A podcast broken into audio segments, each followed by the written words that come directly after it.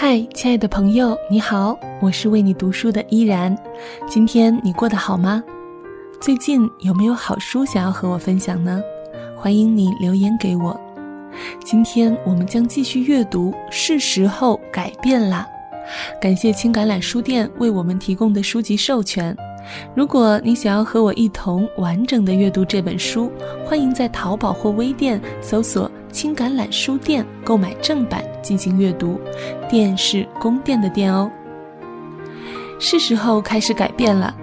作者拉尔夫说，改变大致可以分为八个阶段，分别是舒适期、不适期、分析期、探索期、试验期、决定期、承诺期以及再循环。改变是个持续不断的过程，每个人都能通过改变成为更好的人。好啦，朋友们，下面的时间放松双眼，一起用耳朵走进这本书，是时候开始改变了。今天依然要和你分享的是第一阶段，舒适期。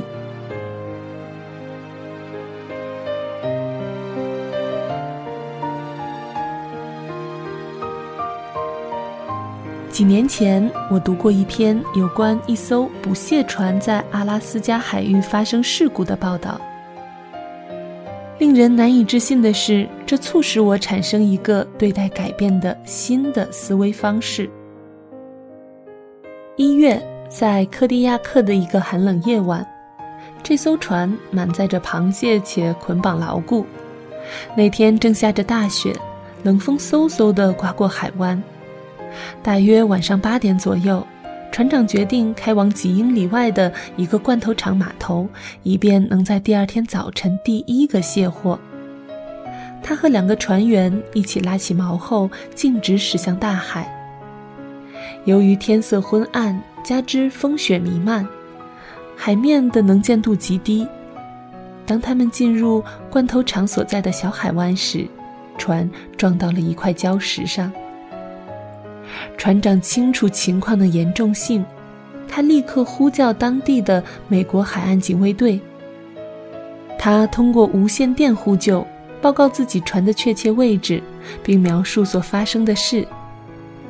糟糕的是，在混乱中，他不清楚海岸警卫队是否收到他发出的信息。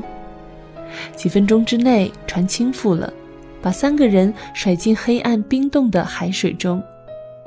一个南斯拉夫水手没有浮出水面，另一个水手和船长游到岸上，并爬到悬崖下光滑的岩石上。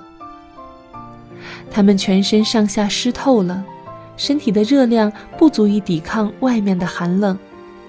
他们感到体温快速下降，呼吸缓慢，昏昏欲睡。虽然如此寒冷，他们却没有发抖。事实上，他们已经感觉不到任何不适或疼痛了。几分钟之后，幸存的那个海员失去知觉，他紧握岩石的双手松开，静静地滑入水中。不一会儿，海岸警卫队到达，开始搜索。在探照灯强烈的灯光帮助下，他们在船失事的区域来回巡视，并发现一些残骸浮在冰水上。就在那时，船长四肢无力、头脑昏沉地靠在岩石上，呆呆地望着海岸警卫队来回搜索。船上的喇叭广播着搜索人员的喊话。船长很清楚，没有人会想到沿着海岸线去搜索一下。船长考虑游上个几百码到警卫队的船上，可是他几乎不能移动。他的身体各项功能停止运转，以便保存最后的一点热量。他甚至无力发出能使人听见的呼救声。他所能做的就是靠在石崖下，祈求搜寻成功。搜寻工作进行了四个小时。午夜之后，海岸警卫队决定放弃。船长从喇叭里听到搜寻人员宣布没有生还者的广播。事后，船长说：“我知道，对我来说，我的生命即将结束。”就在这时，一名协助搜寻的警察正好站在了船长上方的悬崖边。他手持一把光线强劲的手电筒，注视着下面岩石上的动静。光线慢慢移向船长，直接照到船长的脸上，船长获救了。他很快被送往当地的一家医院，他的体温低得令人难以置信。一般来说，当一个人的体温从正常的三十七摄氏度降到三十五摄氏度或更低时，就被认定为体温过低。而船长的体温已经降到了二十二摄氏度，这是医疗史上记录的最低体温。在之后的采访中，船长说，虽然当时他趴在岩石下冷得要命，但体温过低让他感觉不到难受。为了防止体温下降，他必须捏咬自己，以制造疼痛感来保持清醒。他必须保持清醒才能幸存。如果他昏睡过去，就会像那个水手那样跌入水里。有意思的是，船长说他进入一种兴奋的状态，一种温暖的感觉忽然袭来，似乎一切正常。他说：“他感觉好像是喝了两三杯烈性酒一般。”当我读这位船长的故事时，我发现，在思想和情绪层面，某些温度过低的情形也发生在大多数人的生活中。当我们在工作、与家人在一起或在社区中时，我们会进入一种温和的兴奋状态。如果有人问我们感觉如何，我们会回答还不错。我观察且亲身经历到，即使我们还不错，其实我们很久都没做什么不同的事情了。我们固步自封，在麻木中度日。我们似乎感觉到温暖，但实际上我们感受到的是虚假。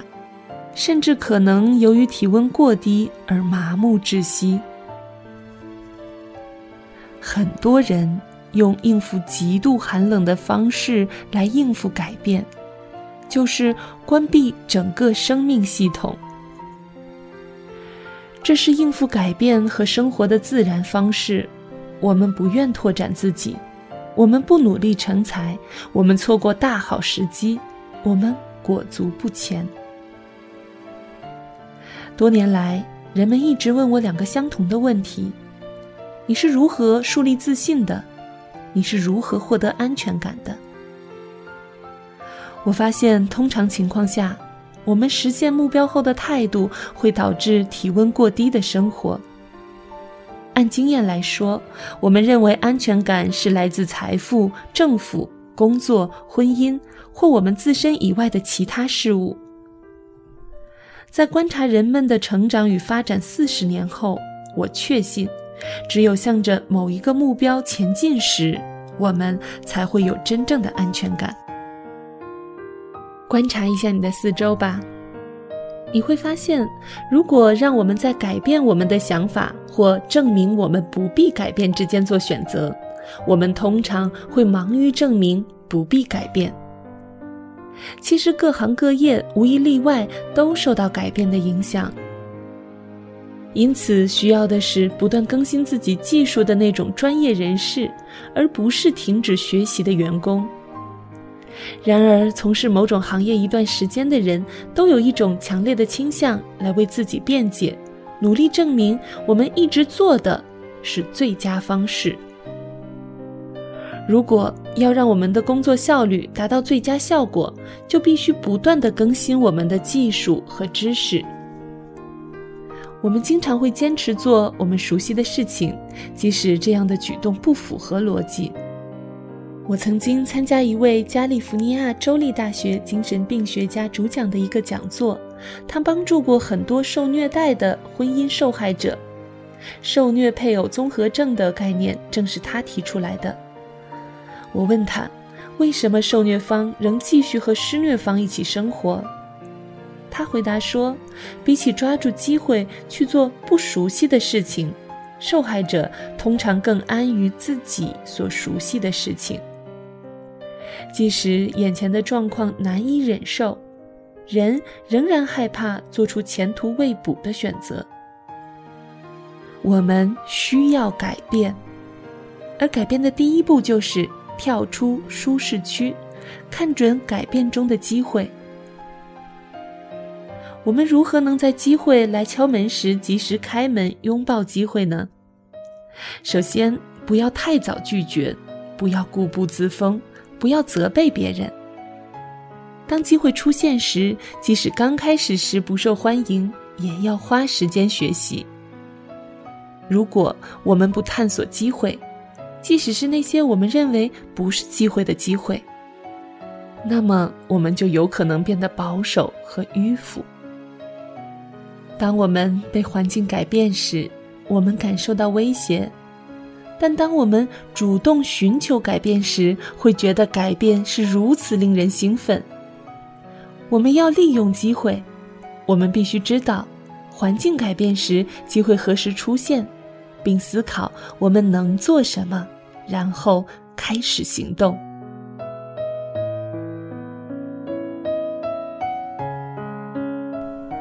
今天和大家分享的书籍是由青橄榄书店授权录制的《是时候改变了》，作者是拉尔夫·布鲁克索斯，由郑志勇翻译，赖伟雄审译。